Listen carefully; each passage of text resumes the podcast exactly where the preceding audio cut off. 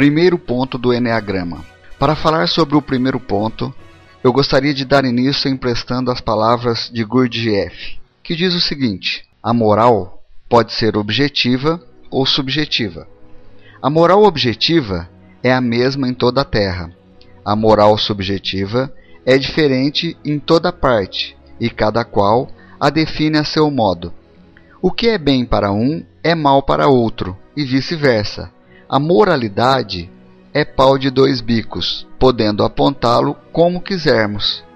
Complementa ele. Em um outro exemplo, talvez pior ainda, é o do homem que considera que, na sua opinião, deveria fazer algo, quando na realidade não tem, não tem que fazer absolutamente nada. Dever e não dever é um problema difícil. Em outras palavras, é difícil compreender quando um homem realmente deve e quando não deve fazer algo. É, se você se identificar com 50% das afirmações a seguir, certamente você é um tipo 1 do Enneagrama, ou você é um perfeccionista. O perfeccionista, ele considera as coisas tudo muito certinha. Ora, eu sei que não são tão exatas assim 50%, mas pelo menos 50%. Veja como pensa e como diz normalmente um perfeccionista. Sinto minha vida como uma busca incessante daquilo que julgo perfeito. Eu me comporto de acordo com meu código interno. Desde muito cedo me foi incutido um senso de responsabilidade no sentido de que deveria dar o exemplo. O meu dia a dia é tenso, cheio de cobranças e exigências. Vou revisar teu quarto. Quero ver se tudo está arrumadinho, hein, menino? Cada coisa em seu lugar. Eu gosto de você assim, direitinho, limpinho, cheirosinho, bonitinho. Uma moça inteligente que sabe se comportar merece tudo. Eu faço tudo bem feito. Minha filha é muito comportada. Ninguém pode falar nada dela. Por dentro, estou sempre dizendo: eu tenho que, eu deveria que. Estou com a sensação que esqueci alguma coisa. Se não pode ser bem feito, melhor não fazer. Como é possível que você se mostre desta maneira?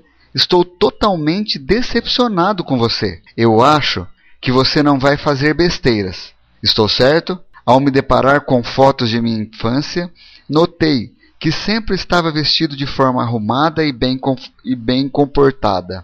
Nossa família foi sempre um exemplo.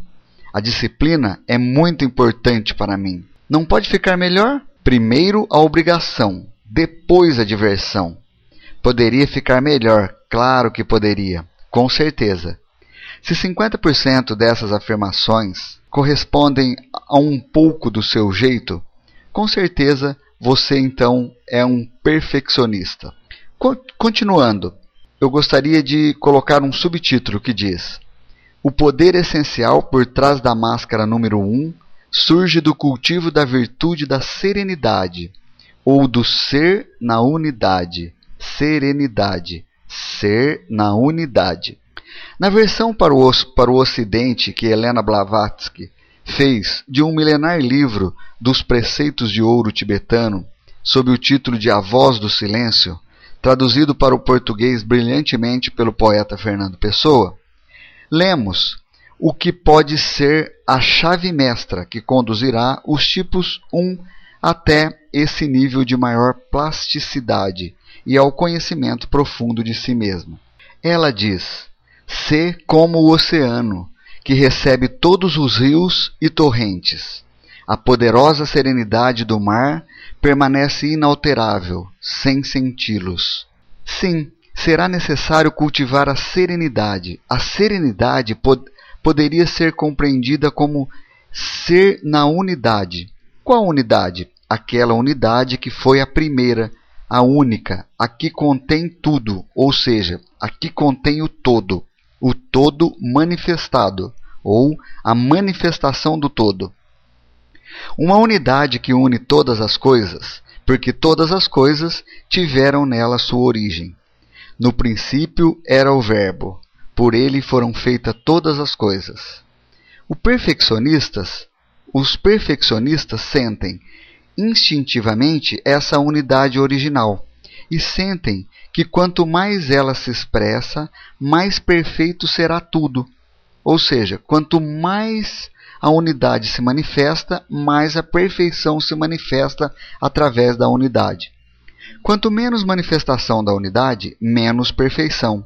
O erro, ou melhor, o desvio, uso a palavra desvio no, no seu significado radical, ou seja, sair fora do caminho psicológico principal, é não exagerar as múltiplas manifestações possíveis dessa intuída unidade arquetípica que subjaz potencialmente por trás de todas as coisas e que é dinâmica em sua essência.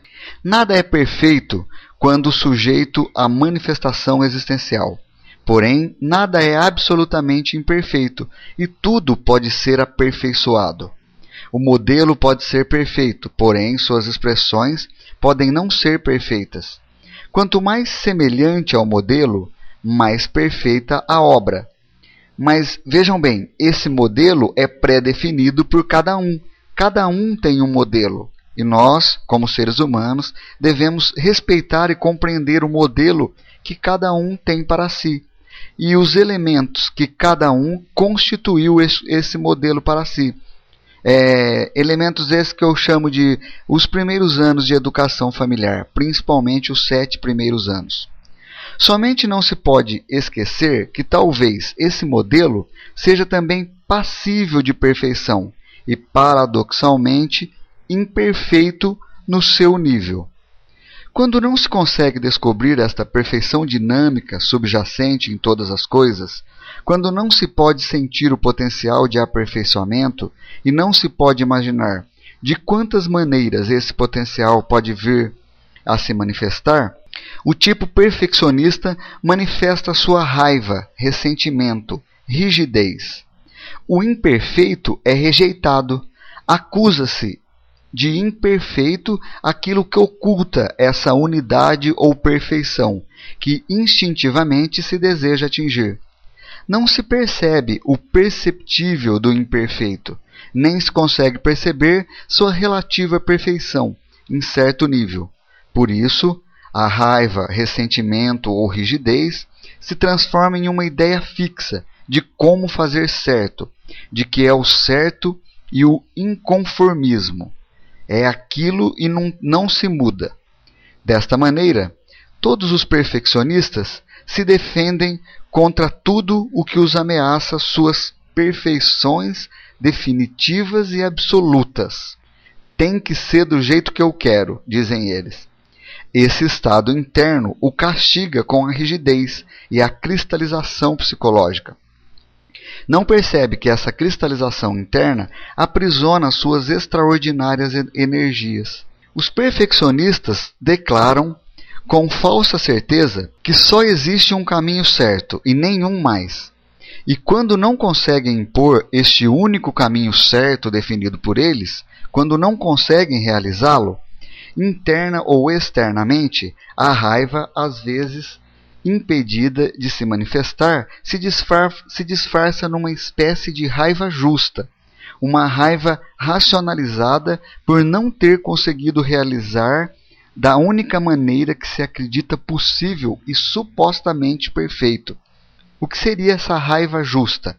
Essa raiva justa seria assim: não, eu magoei ele ou magoei ela mas eu estava certo, porque é assim que tem que ser. Eu sempre estou certo.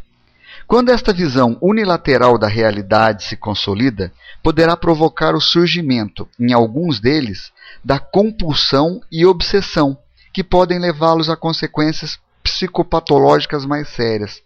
Ou seja, acaba virando uma doença, porque sempre o perfeito é o que ele idealiza perfeito e não o que a maioria considera como uma perfeição ética. O que poderia ser a virtude de pressentir a unidade por trás da diversidade aparente vira o vício de, de achar que só existe uma única possibilidade de perfeição para cada manifestação daquele um primordi primordial, daquela unidade ou uno.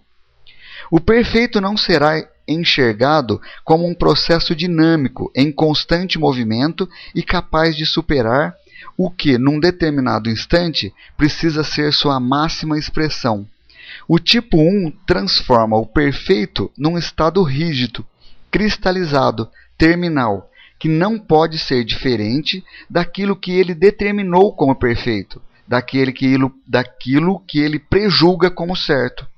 Então, nesse estado de fixação e obsessão interna, nessa incapacidade de perceber a ilimitada unidade e a dinâmica dessa perfeição que sempre se aperfeiçoa, ou seja, é uma perfeição imperfeita, entre aspas, o tipo 1 não pode, não pode vir além do seu limitado território, ou seja, da perfeição daquilo que ele reconhece, dos elementos que ele tem para reconhecer a perfeição dele.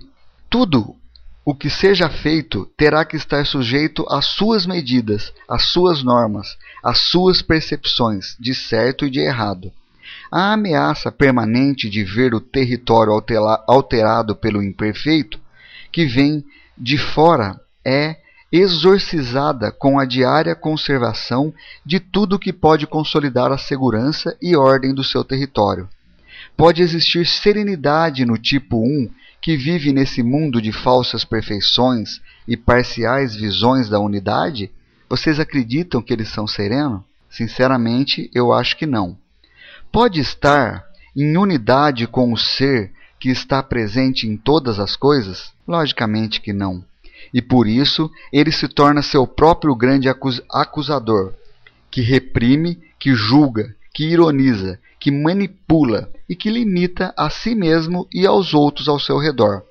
Parece que, deste modo, sua visão parcial de realidade e, minim, e minimização da unidade é sua aparentemente única maneira de enxergá-la presente nas coisas. Pode permanecer segura e inabalável, porque foi cercada com todos os elementos de sua compreensão. Quando um tipo perfeccionista se dá conta de que essa unidade da qual sua máscara é um fraco e limitado reflexo está presente em todas as coisas e não somente em algumas, quando percebe que essa unidade pode assumir muitos rostos, quando o perfeito se compreende como uma dinâmica sem os limites de seu território, quando o perfeito pode ser enxergado nos outros modos de expressão da realidade, em outros modos e maneiras de ver, fazer, sentir e viver, então a serenidade, ou o ser na unidade, surge e começa a substituir a raiva sua, da sua própria máscara. O mundo se amplia, as possibilidades se multiplicam. Agora, tudo se torna possível tudo se torna dinâmico, cheio de nuances e possibilidades insuspeitáveis, para os quais o tipo perfeccionista está aberto, com a serena atitude do observador imparcial, que não precisa julgar, que não precisa rejeitar ou acusar. Pouco a pouco, o tipo perfeccionista pode ser capaz de descobrir o único perfeito em todas as múltiplas questões que se apresentam ante a ele na existência. Torna-se aberto, porque a, a serenidade o transforma num ser receptivo. O conflito entre as polaridades que pareciam irreconciliáveis diminui, porque a serenidade produz o equilíbrio, a equanimidade e a humildade necessária para a grande reconciliação dos opostos. Esta reconciliação é própria daqueles seres humanos que aperfeiçoam a si mesmo através de um equilibrado discernimento. Alexandra Davi New, no seu livro publicado em português com o título de Iniciações Tibetanas, diz sobre as chamadas doutrinas da senda mística. Abre aspas. A moralidade do homem esclarecido consiste na escolha sagaz que ele é capaz de fazer entre o que é bom e o que não é, segundo as circunstâncias. As doutrinas da senda mística não admitem o bem nem o mal em si mesmo. O grau de utilidade de um ato marca seu lugar na escala de valores morais. Fecha aspas. O juiz unilateral, injusto e intrans, intransigente se transforma no juiz de visão ampla, sábio e justo, que vê além das aparências, o que conhece o justo meio de todas as coisas, quando sabe discernir entre os opostos e aprende a reconciliá-los. Esta reconciliação interior é fundamental para a harmonia interna dos tipos perfeccionista. A serenidade permite os tipo 1 ampliar suas possibilidades de perfeição real, torna-os capazes de descobrir o perfeito nos planos e esquemas alheios, nos modos com que as pessoas procuram fazer as coisas de maneira certa. A sensação de estar divididos interiormente acaba. A raiva que não era expressa pode agora manifestar-se adequadamente, porque se descobre que era apenas uma energia mal direcionada e que somente parecia mais terrível, porque assim como as, as águas estagnadas que não podem seguir o seu curso, fedem e não servem. Assim, essa raiva era apenas a energia a ser transmutada no rio poderoso da serenidade interior. A serenidade transforma o crítico interno num Buda sorridente. A serenidade mostra que já não é necessário viver no mundo certo e no mundo errado, e que, pelo contrário, tudo pode ser vivido além dos subjetivos limites do bem e do mal, do certo e do errado, do alto e do baixo, do preto e do negro, do gordo e do magro, e assim sucessivamente. A serenidade conduz à vivência plena da existência, sem que pareça ser necessário agir deste ou daquele modo, ou segundo este ou aquele esquema. Um viver sem tensão, sem rigidez, sem emoções ou sentimentos retidos, sem programações mentais feitas por familiares, principalmente. A serenidade é o resultado daquele estado psicológico que Gurdjieff chamou de moral interna, em oposição à moral subjetiva que muda de acordo com as épocas e com os costumes. Um estado no qual o lobo e o cordeiro que carregamos conosco se reconciliam. Sobre isso, ele dizia o seguinte: abre aspas. Seria melhor que você esquecesse a moralidade. Toda conversa sobre a moralidade seria, neste momento, pura conversa fiada a moralidade interior, essa é a sua meta. Quanto à moralidade exterior, é diferente em toda parte. Devemos pautar nossa conduta pela dos outros, e como se diz, para viver com os lobos, devemos uivar com os lobos. Isso é moralidade exterior.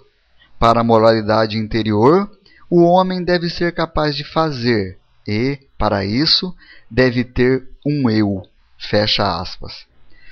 Para encerrar esta pequena introdução, penso que será valioso refletir nas palavras de Sara, uma de nossas alunas do tipo perfeccionista, sobre seus esforços em direção à serenidade ou ser em unidade. Disse ela: Acho que o movimento inicial que tive na busca da serenidade originou-se no desejo de não ser perfeita como minha mãe, Talvez porque aquilo não era perfeição, mas parecia intolerância, rigidez, angústia de viver.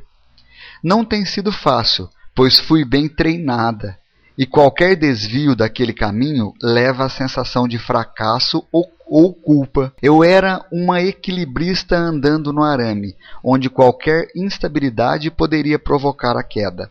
Era preciso muito controle para chegar ao fim da linha e quando isso era possível, a sensação de vitória era menor que a tensão durante o percurso.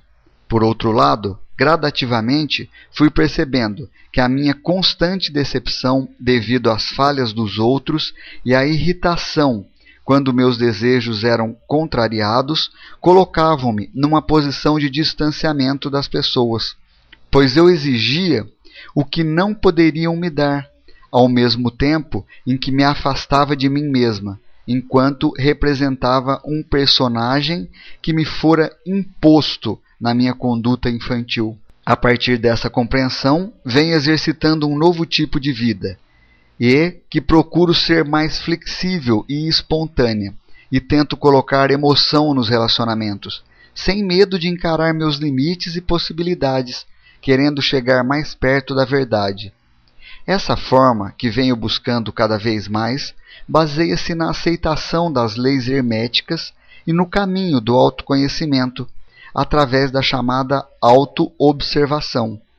A compreensão de que é possível a transformação contínua, ao mesmo tempo em que, humildemente, aprendo que o que deve ser feito já está feito me permite mais serenidade na busca da perfeição presente no meu eu superior e menos perfeccionismo, que é a máscara que me prende e inibe minha evolução, termina ela. O relato dessa nossa aluna mostra uma coisa muito importante. É muito bom eu fazer um pequeno comentário dele. Vejam vocês o sofrimento dela em tentar manifestar o equilíbrio do seu tipo per perfeccionista. A programação mental infantil que essa nossa aluna recebeu em sua infância provavelmente foi um, um fator ponderante em fazer com que ela sofra para poder conseguir equilibrar o seu tipo. É, por quê? Na, na sua infância, ela recebeu informações do tipo: é, você tem que fazer assim, menina, isso que é certo para, deixa disso, faça assim, assim que é, que é correto, não faça dessa forma, faça dessa. Todos essa, todas essas é, informações e afirmações fizeram com que ela seguisse um padrão pré-determinado por quem a educou. E esse padrão pré-determinado é, ditou uma conduta que ela deveria seguir e deveria permanecer. E essa conduta nem sempre condiz ao que é certo coletivamente ou errado coletivamente. Então, isso dificultou muito ela de manifestar quem ela realmente é. Aí vocês viram que ela começou um trabalho interno. E esse trabalho interno é maravilhoso, porque é nesse trabalho interno que acontece realmente a, as mudanças e transformações interiores. E que leva cada um de nós ao principal objetivo, que é manter-nos no caminho do meio e no caminho do equilíbrio. Vejamos um pouco mais a seguir.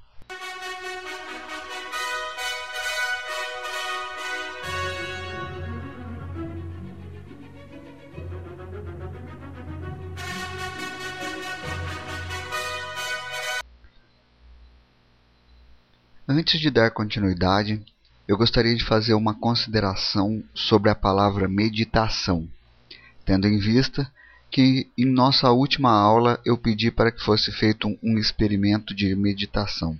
Segundo o dicionário Priberan, a palavra meditação quer dizer considerar, pensar sobre, projetar, tensionar, ou simplesmente fazer uma imagem de que, do que necessitamos de uma resposta da consciência e tentar cessar toda visualização, deixando nossa consciência ser introduzida em uma comunhão com o nosso eu maior, onde contém todas as respostas que necessitamos em nossa vida. Dessa maneira, a resposta simplesmente surge em nossa mente. Basta seguir o seu sentir com toda a intensidade que com certeza o guiará para o melhor caminho. Dando continuidade ainda, eu gostaria de fazer um pequeno comentário sobre o ponto. O que significa o ponto? O ponto é o que finaliza uma frase, uma ideia ou simplesmente uma palavra. O ponto contém o início e o final de um conteúdo ele é a soma de um desejo individual ou coletivo. Por exemplo, tenho em minha vida um desejo de manifestar um mundo bem melhor para toda a humanidade. Então, todos os meus pensamentos, palavras e ações são direcionados para este mundo que idealizo. Assim, policio meus atos diariamente para não desviar minha conduta de meu ideal. Outro exemplo é que quando ouvimos a palavra paz, vem sempre em nossa mente a imagem do que associamos com paz, o que pode ser uma rosa para uns, uma montanha para outros, uma criança sorrindo e assim por diante. Agora convido a vocês para uma viagem na linha do tempo, onde vocês deverão imaginar quantas imagens já se formaram em torno da palavra paz, desde sua criação.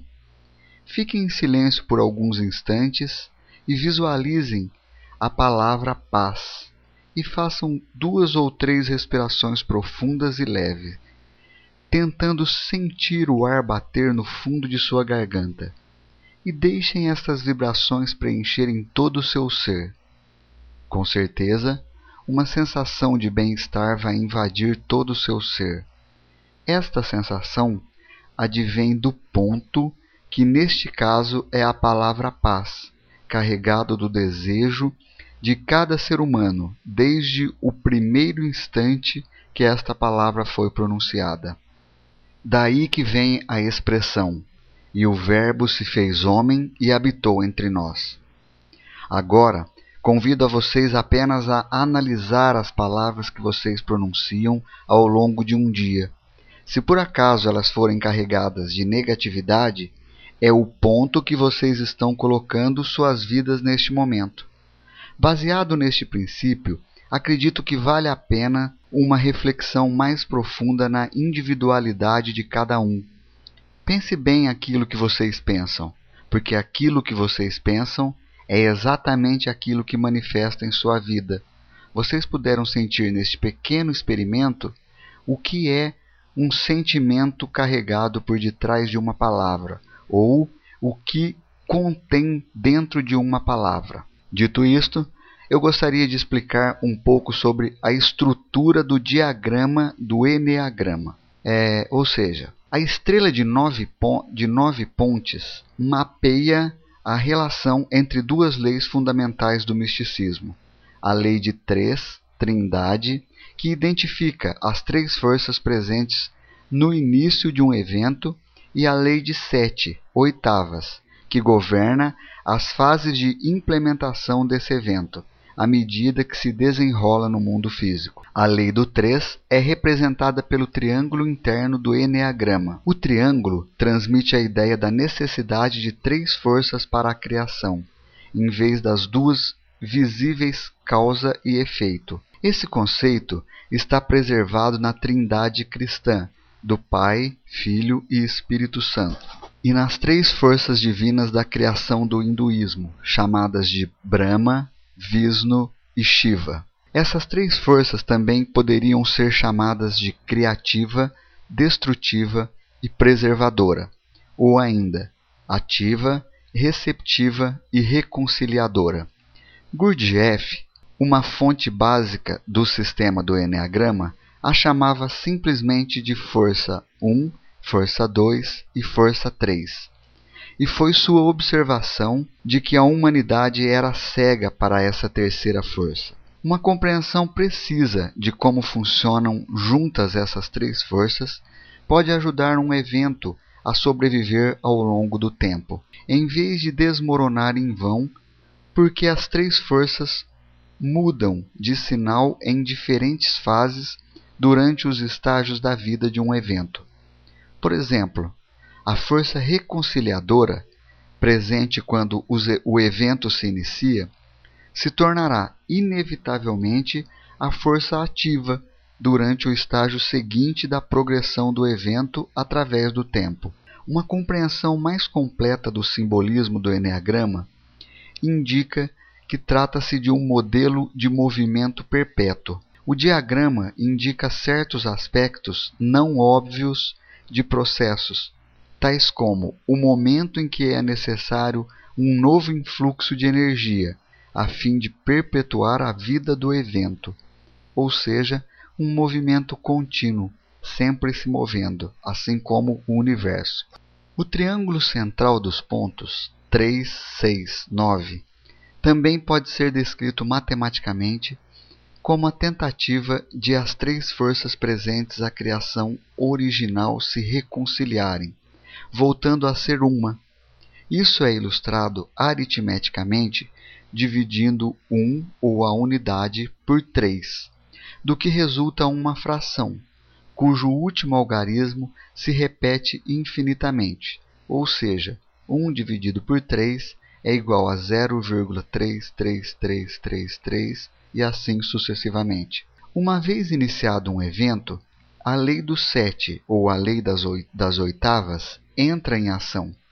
A lei das oitavas está preservada na escala musical das sete, das sete notas, com um Dó que se repete e governa a sucessão dos estágios em que um evento se desenvolve no mundo material. A relação do sete para com a unidade pode ser expressa através da divisão de 1 por 7, que produz a dízima periódica. Se você dividir 1 por 7, vai dar a seguinte dízima periódica: 0,142857. 142857. 142857 e assim sucessivamente, que não contém nenhum múltiplo de 3. O eneagrama completo é um círculo dividido em nove partes iguais, que representa a fusão da lei do 3 e da lei do 7, as quais interagem de maneiras específicas ao longo das linhas internas do, do diagrama. Quando o modelo do Enneagrama é aplicado à condição humana, o triângulo central sugere a existência de três preocupações mentais nucleares: imagem ou glamour, ponto 3, medo, ponto 6, e esquecimento de si mesmo, ponto 9. As questões mentais nucleares têm paixões emocionais correspondentes. Dito isto, eu gostaria de falar um pouco, comentar um pouco mais e aprofundar um pouco mais sobre o perfeccionista. Quanto à sua personalidade adquirida, o, o perfeccionista tem na cabeça como traço principal ressentimento, no coração, paixão, raiva. Em sua essência, na mente superior, ele traz a perfeição e, e a sua virtude principal é a serenidade. Formas de subtipo. Suas formas de subtipo sexual, ele é ciumento, um subtipo social, ele é não adaptável. Autopreservação, ele é ansioso, preocupado. O principal dilema do perfeccionista. Uns, ou perfeccionista, foram meninos e meninas bonzinhos. Aprenderam a se, a se comportar de maneira adequada, a assumir responsabilidades e, acima de tudo, a ser corretos aos olhos dos outros eles se lembram de ter sido dolorosamente criticados e, em consequência, aprenderam a se monitorar com severidade, a fim de evitar erros que chamassem a atenção alheia. Supõe com grande naturalidade que todo mundo compartilhe seu desejo de autoaperfeiçoamento e muitas vezes ficam desapontados com aquilo que veem como falha de caráter moral nos outros o medo de ser criticado na infância fez perfeccionistas desenvolverem um sistema de vigilância interna que automaticamente controla pensamento, palavra e ação. O perfeccionista associa seu exigente crítico interno a uma pane de si mesmo que é superior a alguma coisa, ou melhor que seus pensamentos comuns. E, apesar de perceberem que o crítico interno se origina dentro do seu próprio pensamento, tendem a ouvir esse comentário interno virtuoso, como se brotasse de algum piano de existência superior. Perfeccionistas afirmam com frequência que seus próprios pensamentos o julgam por sentirem raiva ou desejos sexuais e que, nas horas em que sua voz interior se torna excessivamente crítica, manifestam profundo ressentimento contra os que parecem estar violando as regras, sem nenhum indício de remorso. Na medida que perfeccionistas procuram estar à altura da pressão gerada pela demanda de qualidade do crítico interno, se sentirão impelidos a ser bons e, ao mesmo tempo, em que estarão julgando intimamente aqueles que desobedecem às normas. O julgamento de um perfeccionista se concentra em geral na raiva e na sexualidade, porque esses impulsos foram punidos na infância. Normalmente, uns não sabem quando estão com raiva, mesmo com um aperto sensível de mandíbula e uma contração dos lábios. Como se fossem para manter sob controle palavras de crítica, eles não percebem que estão irritados, porque inconscientemente bloqueiam a percepção de uma emoção ruim. Um perfeccionista de faces rubras e ativamente críticos talvez não perceba que sua raiva está transparecendo durante toda uma discussão e é capaz de abandonar a interação acreditando simplesmente que foram feitas algumas considerações importantes. Vendo a raiva como um sentimento ruim, perfeccionistas só conseguem admitir seu próprio ressentimento depois de ter absoluta certeza de estar com razão. O senso da perfeição pode ser estimulado por coisas simples, uma casa limpa, uma frase bem construída ou um momento numa conversa em que tudo está perfeitamente em seu lugar. Os ambientes atrativos para perfeccionistas incluem empregos que requerem organização e detalhamento meticuloso, ensino, contabilidade, organização de empresas e planejamento em longo prazo. Perfeccionistas gostam de empregos que dependam de etiqueta, protocolos e procedimentos sociais formais. São pesquisadores, gramáticos e pregadores. São encontrados em religiões e sistemas que exijam estrita adesão às regras. Fundamentalistas religiosos, esquerdistas de linha de partido, defensores extremados da moral. Gravitam para empregos onde procedimentos precisam ser decretados, comissários da ética, árbitros, a legião da decência, os perfeitinhos, entre aspas, e os ambientes não atrativos, onde uns ou perfeccionistas com certeza não se dariam bem. Empregos que requerem risco de erro na tomada de decisão, ou alto nível de responsabilidade pessoal por decisões controvertidas. Interações que exijam a aceitação de pontos de vistas múltiplos, ou que exijam grande tolerância para diferenças de opinião. Interações onde as decisões devem ser tomadas com base em informações flutuantes ou parciais, e não com base em diretrizes claramente enunciadas. E estes ambientes, com certeza, deixariam os tipo perfeccionistas frustrados e constrangidos. Eles não se dariam bem. Agora eu gostaria de comentar as preocupações do ponto 1. Quais são as preocupações do perfeccionistas? Padrões internos de correção que podem se tornar puritanamente exigentes. Fluxo de pensamentos autocríticos uma necessidade compulsiva de agir de acordo com o que parece correto, uma crença na própria superioridade ética e moral, as melhores pessoas, os 10%, os 10%, o topo, os que fazem a coisa certa. Dificuldade de reconhecer necessidades reais que não estejam em conformidade com os padrões de correção. Comparação mental com os outros Sou melhor ou pior que eles? Preocupação com a crítica alheia. Eles estão me julgando? Adi adiamento da decisão por medo de cometer erros. Reformadores do mundo. Transferência da raiva gerada pela não satisfação de necessidades para aquilo que parece ser um alvo externo legítimo.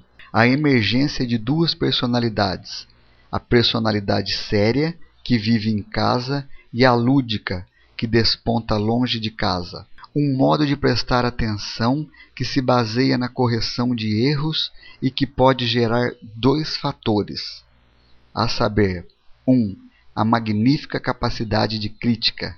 2. Uma consciência de fundo de potencial de perfeição em qualquer situação dada contra a qual, por comparação, o erro sobressai como percepção de primeiro plano. Pense na perfeição que isso pode ter, assim afirmam eles. O que ajuda perfeccionistas a evoluir? Muitas vezes, uns têm dificuldade de buscar terapia, porque, desse modo, têm de admitir que algo está errado e às vezes evitam praticar meditação por medo de perder o controle para um estado alterado da consciência.